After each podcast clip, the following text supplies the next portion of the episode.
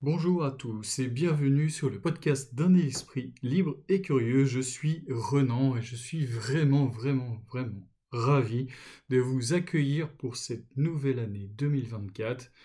Et comme de coutume, bien entendu, je vous souhaite à tous mes meilleurs voeux. Je vous souhaite de la paix, de l'amour et de la prospérité. Voilà, mes voeux sont donnés. Je tiens aussi à remercier tous les auditeurs de mon podcast qui n'ont pas été très nombreux en cette année 2023 étant donné que je viens de lancer mon podcast, ce qui est, je pense, tout à fait normal, mais je tiens chaleureusement à vous remercier. Voilà, vous étiez trois, mes trois premiers auditeurs, les trois premières personnes à avoir entendu ma voix. Et si vous êtes nouveau sur ce podcast, eh bien sachez que vous pouvez me contacter directement sur mon blog un esprit libre et curieux.fr. Vous pouvez bien entendu aussi me retrouver sur ma page Facebook, ma page Instagram, ma chaîne YouTube et je serai ravi de répondre à chacun de vos commentaires. Pour cette année, eh bien simplement euh, moi, ce que je souhaite, bah, c'est de continuer à faire grandir mon podcast. Donc euh, voilà, vous avez toujours mon e-book euh, en libre accès sur mon, blog, ainsi qu'une séance de méditation du soir que je vous offre gratuitement. Et euh, bien entendu, je suis toujours aussi ouvert à, à, ce que vous souhaitez et ce que vous attendez de mon blog. voilà, en tant que créateur de contenu, euh, écrivain, podcasteur, youtubeur, et ben, je souhaite simplement créer du contenu qui puisse vous faire grandir et qu'on puisse grandir ensemble. Le but est de partager la connaissance, euh, la connaissance qui est, euh, qui est super importante, hein, qui est aussi un peu le, fondement et de mes valeurs dans, dans, ce blog. Voilà, toujours à la recherche de nouvelles choses en tant qu'esprit libre et curieux et en tant que libre penseur, eh bien, je vous invite simplement à poser vos questions et puis comme ça nous avançons ensemble. Eh bien, je ne vais pas parler de mon dernier podcast parce que je n'ai eu euh, aucun commentaire, néanmoins, sachez que c'est euh, un podcast qui tournait autour de la motivation et euh, de la création de routines, mais si vous souhaitez en reparler, bah, je serais ravi d'en discuter avec vous. Mais euh, le sujet du jour, c'est un tout autre sujet. Euh, dans la méditation, on parle beaucoup de stress, euh, de gestion du stress, qu'est-ce que le stress? Et il y a beaucoup, comment dire, de, de, légendes hein, qui tournent autour du stress. chacun a un peu son mot pour, pour le définir.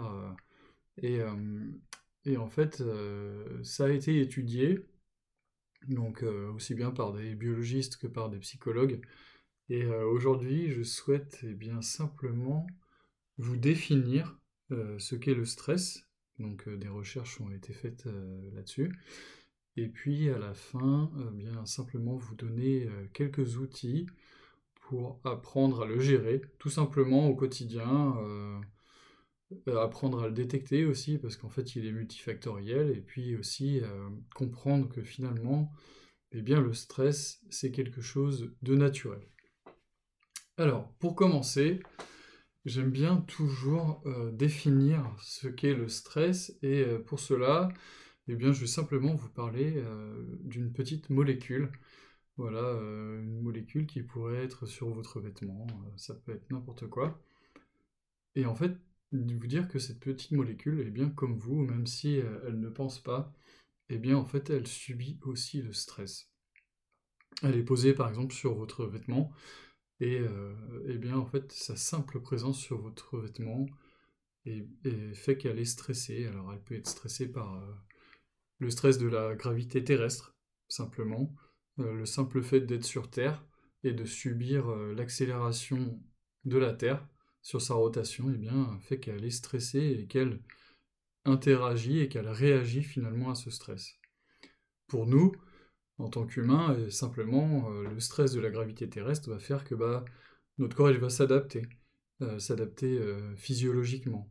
Donc ce sera par le fait d'avoir des os solides, le fait d'avoir bah, des, muscles en fait qui se régénèrent parce qu'en fait bah, le stress ça donne un poids sur le corps et le corps pour se déplacer bah, il utilise ses muscles et, donc en fait tout ça c'est une interaction avec le stress tout simple de la gravité terrestre. On peut aussi parler, tout en restant dans un domaine physique, on peut parler du stress du soleil. Que fait la peau lorsqu'elle est subit le stress solaire? Et ben en fait, elle s'adapte en créant bah, tout ce qui est mélanine. Voilà, la mélanine, c'est ce qui teinte la peau et c'est ce qui fait qu'en fait la peau par le stress solaire, et ben, en fait teinte sa, teinte sa peau pour réagir à, ce soleil. Voilà. Donc là, on va avoir un stress qui est de nature physique. Et donc en fait, notre corps naturellement s'adapte en permanence au stress de sa vie quotidienne, de son environnement physique éminemment changeant. Donc je vais vous parler un peu d'histoire.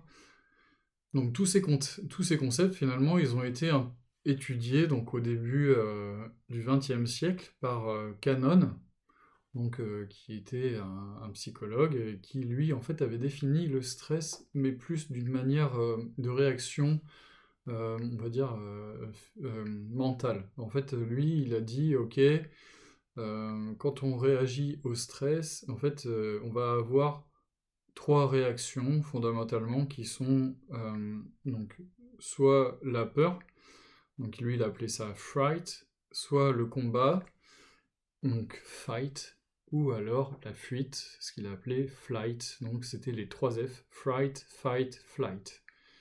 Et ensuite, donc Seyley a continué ses travaux et lui en 1935, il étudie plus les aspects biochimiques du stress et il invente un concept qui est très important dans euh, l'étude du stress, c'est ce qu'on appelle le syndrome général d'adaptation. Donc je reviendrai un peu plus dessus tout à l'heure. Et après, dans les années 50, et c'est euh, des concepts dont on parle encore beaucoup aujourd'hui et qui sont pour le coup obsolètes, euh, dans les années 50, on parle de ce qu'on appelle le concept du stress positif et du stress négatif, choses qui, comme je vous le dis aujourd'hui, sont dépassées. On parlera plus aujourd'hui de stress adapté ou de stress désadapté. Puis, dans les années 80, donc, euh, Laborie fait des travaux dans les années 80-84 sur ce qu'on appelle les réactions automatiques euh, du stress, qui vont être euh, aujourd'hui beaucoup plus utilisées, qui sont ce qu'on appelle donc la fuite, la lutte et l'inhibition. Donc ils vont un peu compléter les travaux de Canon, euh, qui était pour lui donc la peur, fright, euh, le combat, fly, fight et la fuite. Flight, et donc lui, Laborie lui, déduit plus des réactions du stress qui vont être la fuite, la lutte et l'inhibition. Et en plus de ça, il dit que ces réactions vont être d'ordre physiologique, donc euh, on va pouvoir ressentir par exemple avant une compétition l'envie pressante d'aller aux toilettes, donc là, ce sera un, point de vue physiologique. Après, on va voir tout ce qui est euh, psychologique et comportemental. Et puis après, on va avoir euh, des études encore plus récentes qui vont nous dire carrément que le stress va être considéré comme une fonction vitale de l'organisme. Voilà, ça c'est très important. Et d'ailleurs, l'auteur Ben Saba écrit un livre euh, fondamentale sur le stress qui va appeler le stress, c'est la vie. Donc, ce qu'il faut comprendre là-dedans, c'est que ça va être une fonction vitale de l'organisme, parce qu'en fait, s'il n'y a pas de stress, il n'y a pas de vie. Donc en gros, euh, si vous n'êtes pas stressé, vous êtes désadapté, et donc euh, vous êtes mort. Et donc si vous êtes stressé, c'est une bonne chose, ça veut dire que vous vous adaptez à votre environnement, et donc que vous êtes vivant. Donc euh, le stress, c'est finalement une bonne chose. Donc après, on va déterminer plusieurs types de stress. Donc ce qui est important aussi de savoir, c'est que les facteurs de stress, comme vous l'avez compris, vont être tridimensionnels, donc euh, physiologiques, psychologiques et comportementaux, mais qu'en plus de ça, les facteurs vont être nombreux, donc par ces trois biais, mais qu'en plus, ils vont être cumulatifs. Donc c'est pour ça que aujourd'hui, on va parler euh, d'un mal moderne qui va être le burn-out, c'est que en fait, euh, il va falloir un temps et qui va pas être le même pour tout le monde pour s'adapter et cumuler les facteurs de stress, mais qu'il va falloir aussi un temps pour les digérer. Après, on va distinguer deux catégories de facteurs de stress qui vont être les facteurs de stress dits environnementaux. Donc ça va être euh, votre lieu de vie, votre lieu de travail. Et puis après, il va y avoir tout ce qui est facteur individuel. Ça va être votre manière bah, de vous adapter par rapport à votre corps, mais aussi à votre personnalité, aux stress environnementaux. En fait, aux stress euh, physiologiques, psychologiques et comportementaux.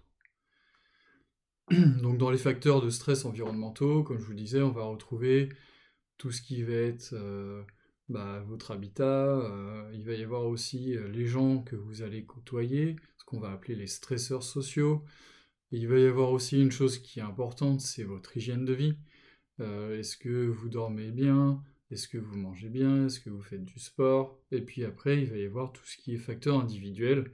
Donc là, ça va être lié à votre personnalité, ça va être lié à votre expérience, vos croyances, vos motivations, la confiance que vous avez en vous, dans les autres et dans les endroits dans lesquels vous allez euh, naviguer, hein, simplement.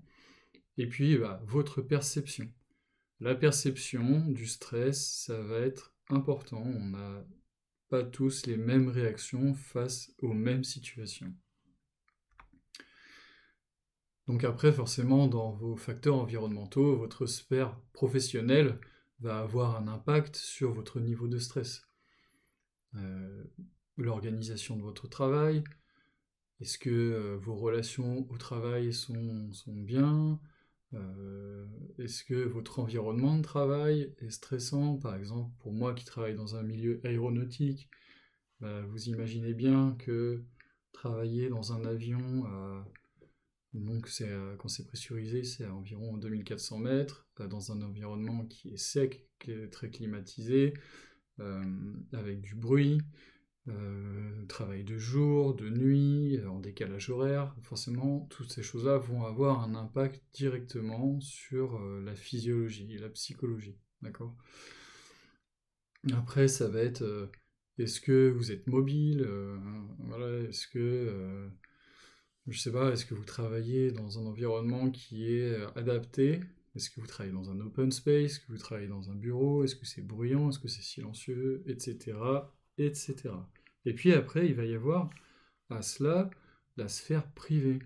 Est-ce que vous êtes célibataire? Est-ce que vous êtes en couple?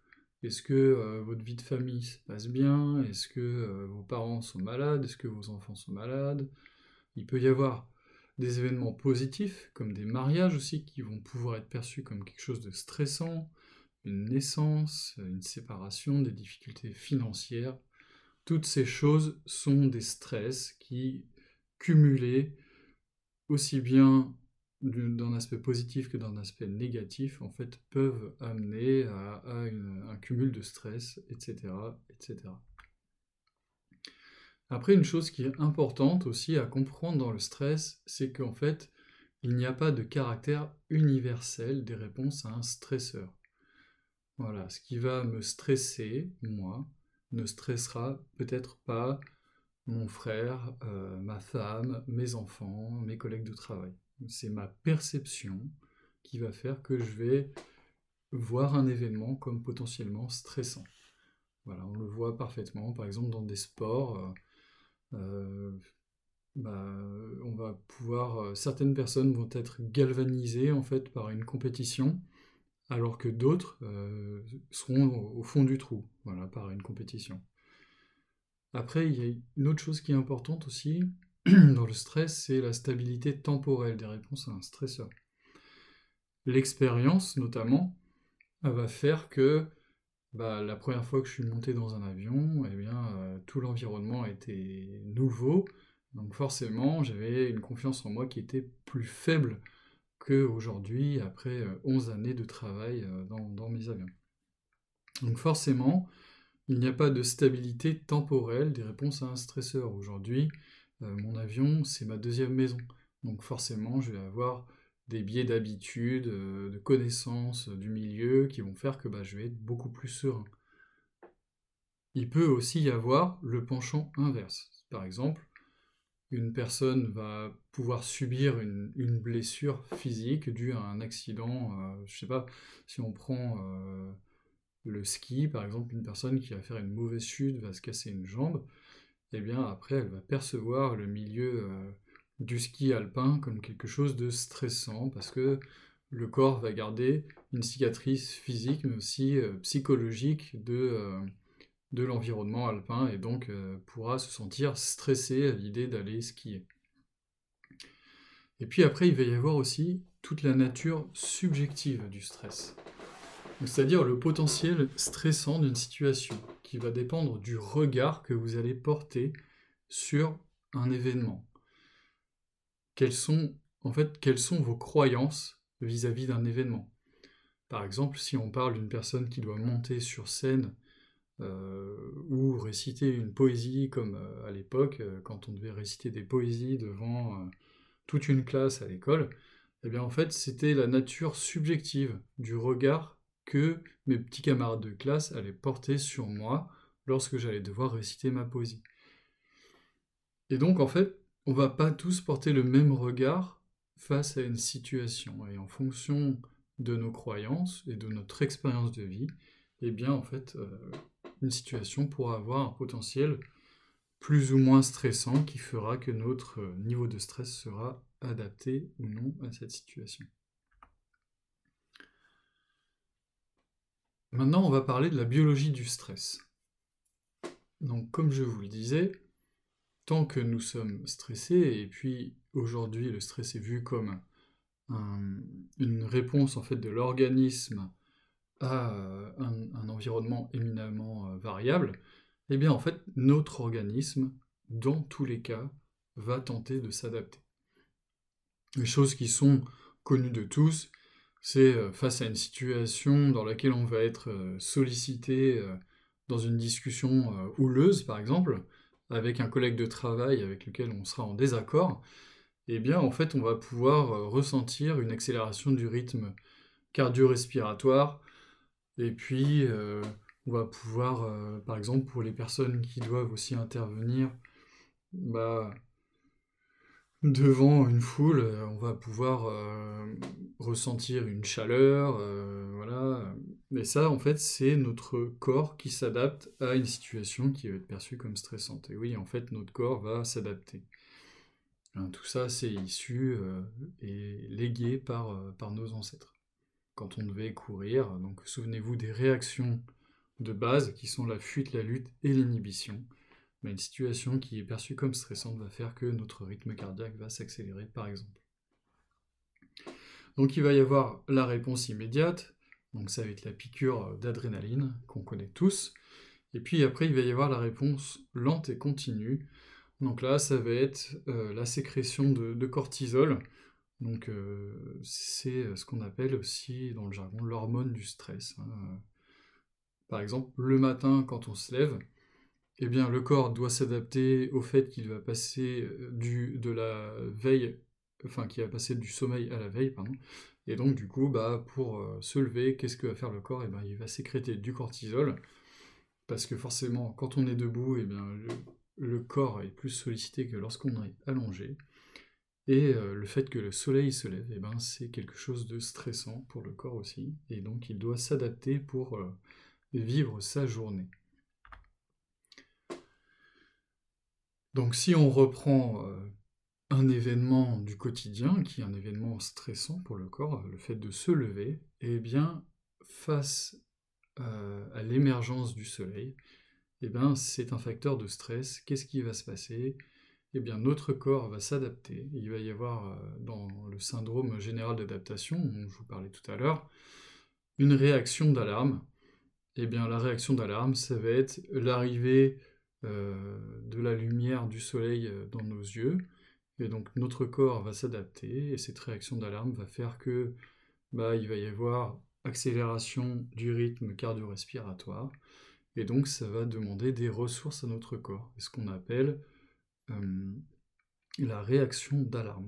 Et puis après, eh bien, le corps il va rentrer dans ce qu'on appelle une phase de résistance. En gros, il va faire, il va mettre en œuvre toutes ses ressources énergétiques pour pouvoir eh s'adapter au fait que la lumière du soleil se soit levée.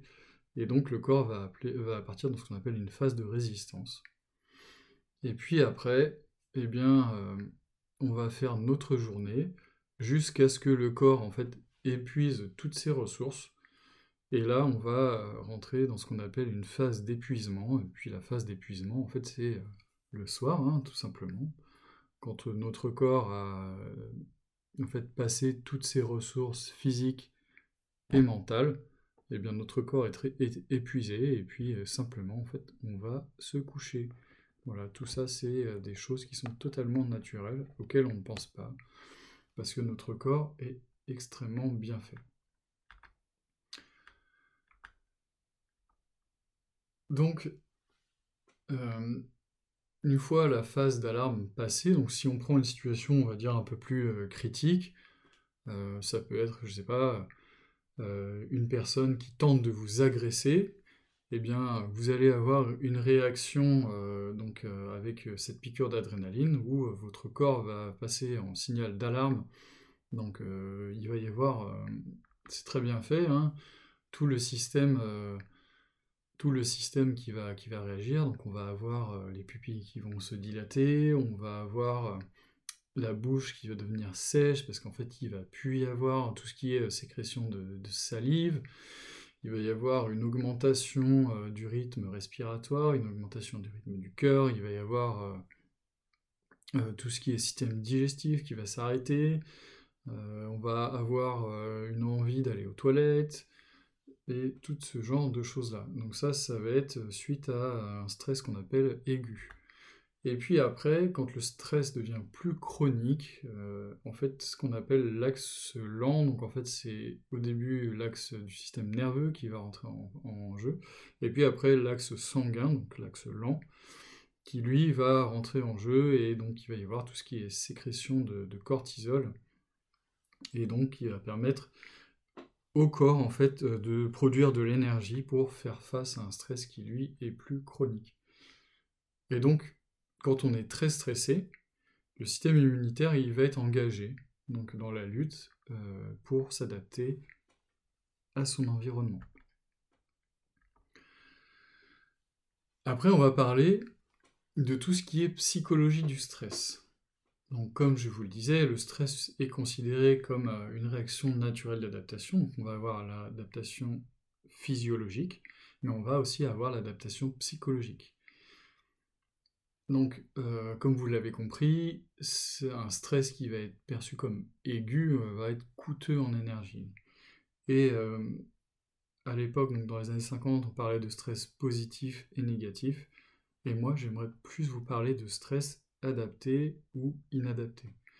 typiquement, un stress inadapté, ça va être une surréaction, ça va être ça, c'est ça. En fait, c'est euh, soit on, est, euh, ce qu'on appelle on tunnelise, donc ça veut dire qu'on va faire des actions tellement inadaptées et pas du tout euh, en corrélation avec l'événement. Et il faut se dire un truc, c'est que le corps réagit 95% du temps parfaitement bien. Et quand le corps en fait est hyper stressé, donc on va être ce qu'on appelle dans une zone de stress inadapté et on peut aussi avoir le penchant inverse, c'est-à-dire l'hypostress. On va être un peu, euh, on va être euh, derrière, euh, enfin on va pas être dans le match, quoi, pas du tout. Donc ça c'est ce qu'on va appeler l'hypostress et c'est aussi un stress qui est totalement inadapté. Donc il est très important de comprendre que le stress en fait c'est quelque chose qui est évolutif, voilà, et qui est dynamique parce que bah, notre euh, environnement est évolutif et dynamique. Et donc, vu que le corps humain est très bien fait, eh bien, son adaptation est, euh, est perpétuelle, elle est incessante.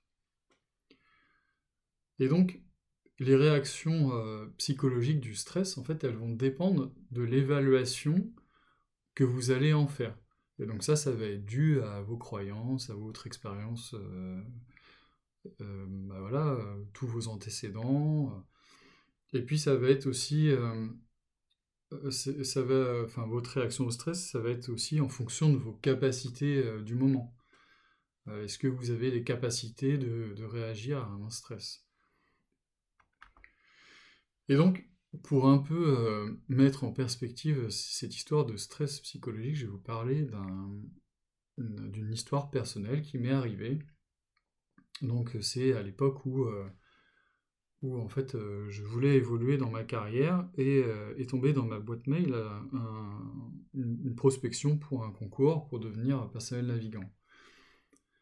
Et en fait ce concours était niveau bac.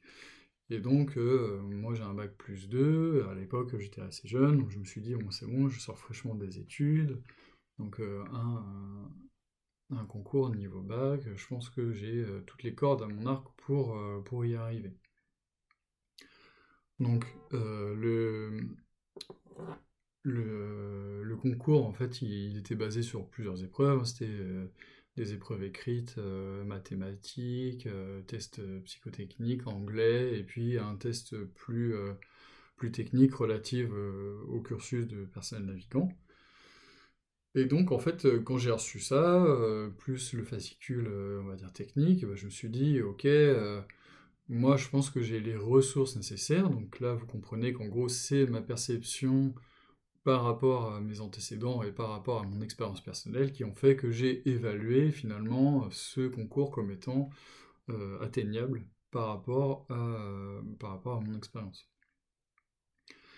Et euh, forcément, ceux qui ont rédigé, euh, ceux qui ont rédigé ce concours, donc avec plusieurs épreuves, bah, l'ont rédigé de manière à ce que bah, du coup il y ait une sélection et donc il y avait une demande réelle et moi j'avais mes ressources réelles par rapport à cela. Donc en fait, après, en fonction de, ce concours et euh, de la demande que je percevais en fonction des ressources que je percevais, et eh bien du coup, il y a eu une réaction cognitive et psychologique face à cela. Et donc, en fait, le travail que j'ai effectué était, euh, ce qu'il a été. Et la conséquence a fait que bah, je me suis confronté au réel et euh, j'ai été à l'échec. Voilà, j'ai eu euh, des notes euh, qui n'étaient pas du tout à la hauteur hein, de, euh, de, la demande en fait réelle de, ce concours. Et donc, souvenez-vous, le stress est évolutif et dynamique, et donc par rapport à ça, qu'est-ce que j'ai fait? Et eh bien, du coup, j'ai porté, enfin, j'ai regardé les résultats et je me suis dit bon bah en fait, je suis pas du tout à la hauteur. Et donc, ce que j'ai fait, c'est que l'année d'après, quand le quand le mail de prospection pour devenir personnel navigant est revenu dans ma boîte, eh bien euh, j'ai vu que je n'avais pas les ressources nécessaires pour euh, réussir ce concours. Donc euh, mon évaluation de la difficulté de l'épreuve, ça a été ça. Et donc par rapport la demande perçue et à mes ressources, eh bien, je me suis dit que, euh, qu'il fallait que je prenne des cours du soir et que je travaille de manière un peu plus, euh, un peu plus conséquente pour y arriver.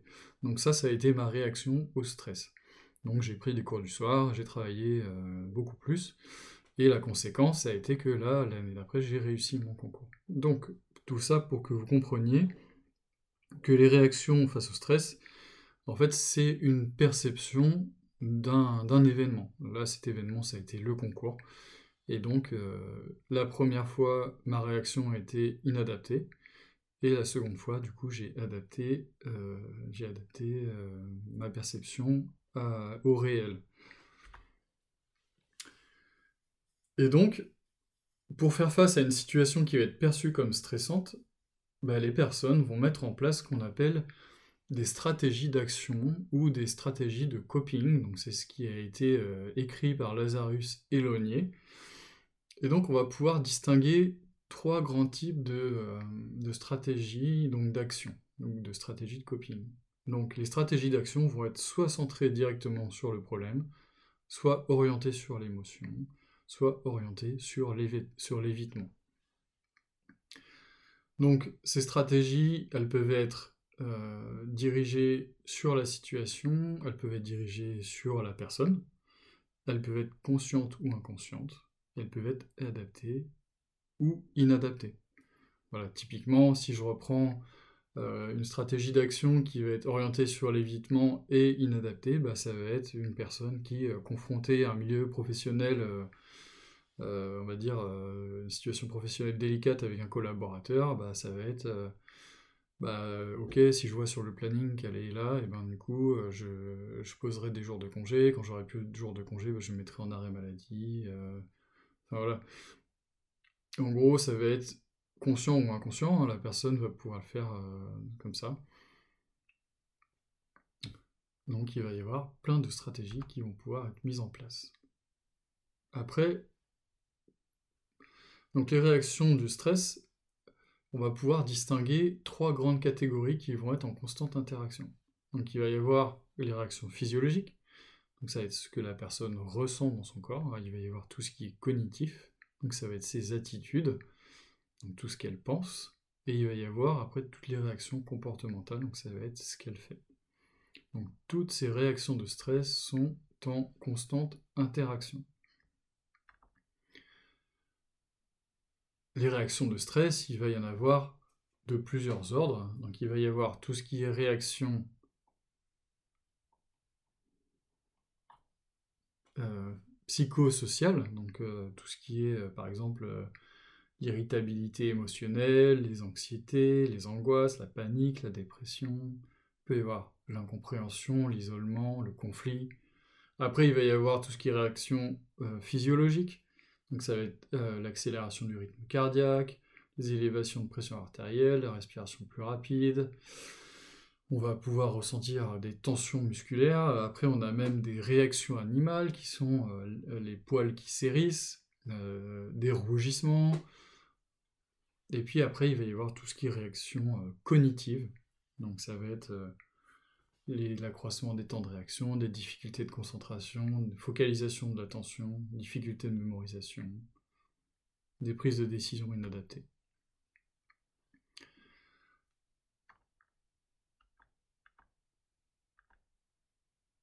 Après, ce qui est intéressant de constater aussi, c'est que le stress va avoir une relation directe avec euh, votre performance. Aujourd'hui, dans notre, euh, dans notre système, hein, euh, la performance est très très mise en avant. Les gens performants euh, sont très mis en avant et du coup, les travaux en fait de Yerkes et d'Hudson sur, sur cela, en fait, eh ben, eux, ils ont travaillé en fait sur le stress et la performance. ils ont regardé bah, les personnes qui étaient peu stressées, les personnes qui étaient très stressées et les personnes qui étaient dans un niveau de stress adapté.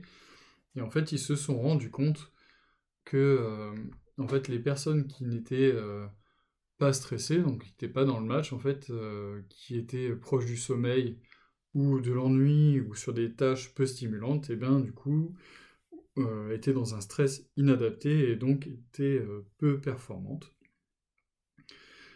Et à contrario, eh bien, les gens qui étaient dans un hyper stress, trop stressés, eh ben, en fait, euh, subissaient des phénomènes de fatigue, d'épuisement et même de désorganisation, et eh bien en fait, et aussi n'étaient pas performants. En fait, les gens qui sont performants, ce sont les gens qui ont le temps de se focaliser sur une tâche à la fois, dans un environnement qui leur permet de se concentrer.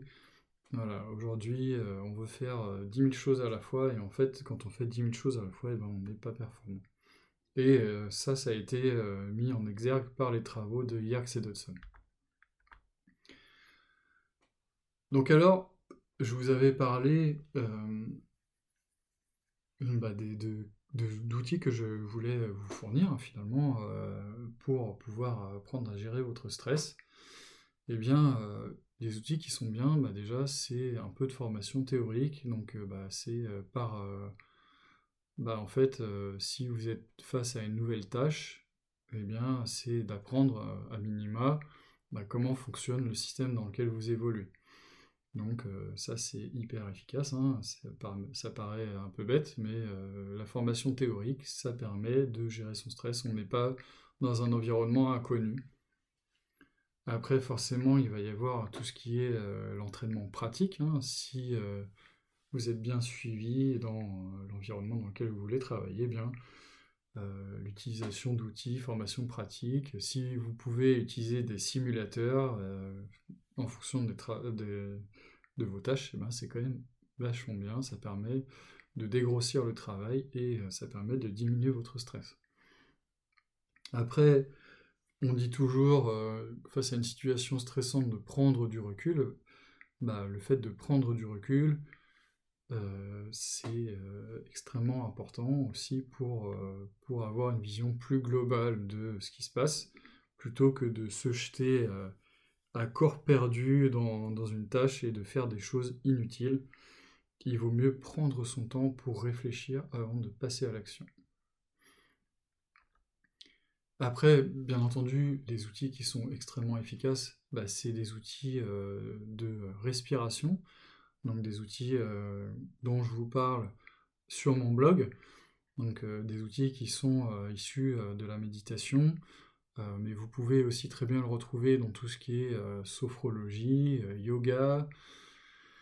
Bien sûr, si vous pratiquez une activité sportive, vous aurez euh, des outils de respiration qui sont extrêmement utiles.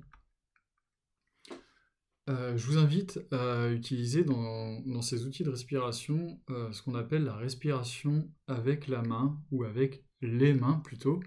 C'est un outil qui est assez amusant mais qui permet de bien gérer son stress si vous êtes en hyper stress. Bah, en fait, c'est de prendre sa main gauche et avec sa main droite, eh bien en fait de, tracer un chemin autour de ses doigts et en fait en allant jusqu'au pic de son doigt en commençant par son pouce inspirer et puis souffler en suivant la courbe de son doigt et puis après aller sur son index. Et lorsque vous montez vers le sommet de votre index inspirez. Et quand vous redescendez vers la base de votre index expirez. Et inspirez en montant vers votre majeur. Expirez en redescendant à la base de votre majeur. Et vous pouvez faire cela sur tous vos doigts et répéter ce cycle autant de fois que vous aurez besoin. Vous verrez, c'est un outil extrêmement puissant. Après, vous avez bien entendu euh, tout ce qui est respiration, ce qu'on appelle géométrique, donc euh, les carrés, les triangles, les rectangles que vous pouvez retrouver facilement sur des, sur des applications comme Petit Bambou, euh, voilà, ou Calm, ou euh, toutes les applications dont je vous parle sur ma page euh, débutant Commencez ici dans mon blog. bien sûr, les outils de gestion du stress qui sont extrêmement efficaces, bah, c'est les activités sportives. Même la simple marche à pied, une trentaine de minutes par jour, c'est extrêmement bénéfique pour gérer son stress. Après, euh, il y a tout ce qui est activité artistique, bien entendu. Euh, ça peut être tout ce que vous voulez, du scrapbooking, de la musique, du dessin, tout ce qui en fait permet au mental de, se focaliser sur de nouvelles choses, de rentrer dans une bulle en fait.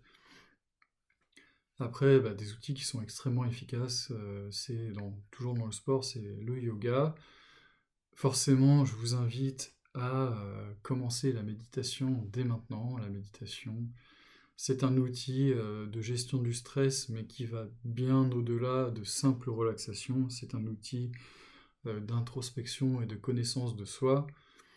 Et vous pouvez aussi trouver d'excellentes vidéos euh, sur Internet qui permettent de faire cela. Après, des outils que j'utilise aussi pour la gestion du stress, eh bien, ce sont des outils euh, de, euh, de projection sur le lendemain. En fait, tous les soirs, prendre un moment pour se dire, ok, demain, je fais cette activité-là. L'anticipation, la préparation et l'utilisation de voilà, de, de, de, comme on appelle, ou de to-do list, et ben en fait, ça permet de, euh, de savoir euh, ce qu'on va faire. Et donc, euh, en fait, ça donne une maîtrise de son environnement. Alors, il y a des gens qui, qui aiment ou qui n'aiment pas. moi, ce que je vous invite à faire, c'est d'être un bon sceptique. Et si vous n'avez jamais utilisé ce genre d'outil-là, eh c'est de le faire pour voir si ça vous convient.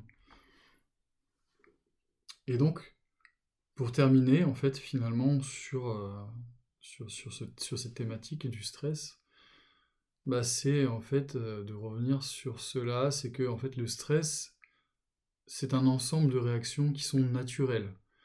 Et c'est des réactions naturelles d'adaptation à votre environnement qui est éminemment variable. Votre environnement bouge tous les jours et il ne cessera de bouger jusqu'à euh, la fin de votre vie. Et donc il faut euh, juste en être conscient et se dire que, c'est quelque chose de normal. Et il faut aussi avoir confiance en soi, confiance dans le fait que bah, votre corps est parfaitement adapté à votre environnement et que si vous êtes vivant aujourd'hui sur cette terre, eh ben, c'est qu'en fait vous êtes encore une version parfaitement adaptée. Il faut aussi comprendre et prendre conscience bah, qu'il existe, le stress et euh, qui peut être bénéfique, mais il peut aussi être pernicieux. Voilà.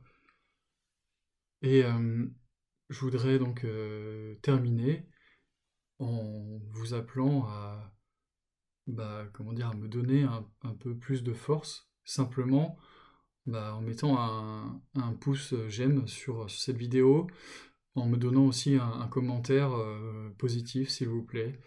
Et puis, en venant me retrouver aussi sur mon blog pour découvrir bah, tous mes contenus gratuits. Donc, sur mon blog, un et curieux.fr. Vous pouvez aussi me retrouver sur Instagram euh, j'ai aussi créé un groupe Telegram, un groupe de discussion dans lequel on pourrait parler de, sujets euh, bah, qui, vous intéressent et qui vous semblent importants. Et puis aussi, euh, si vous avez le temps, et prenez le temps s'il vous plaît, bah, c'est de me dire ce que vous attendez de moi, quelles sont les questions qui vous intéressent, les sujets sur lesquels vous vous focalisez en ce moment. Et puis, je vous souhaite bien entendu à tous et encore euh, une excellente année 2024. Euh, je vous souhaite beaucoup de paix, je vous souhaite beaucoup d'amour et beaucoup de prospérité. Et on se dit à dans deux semaines.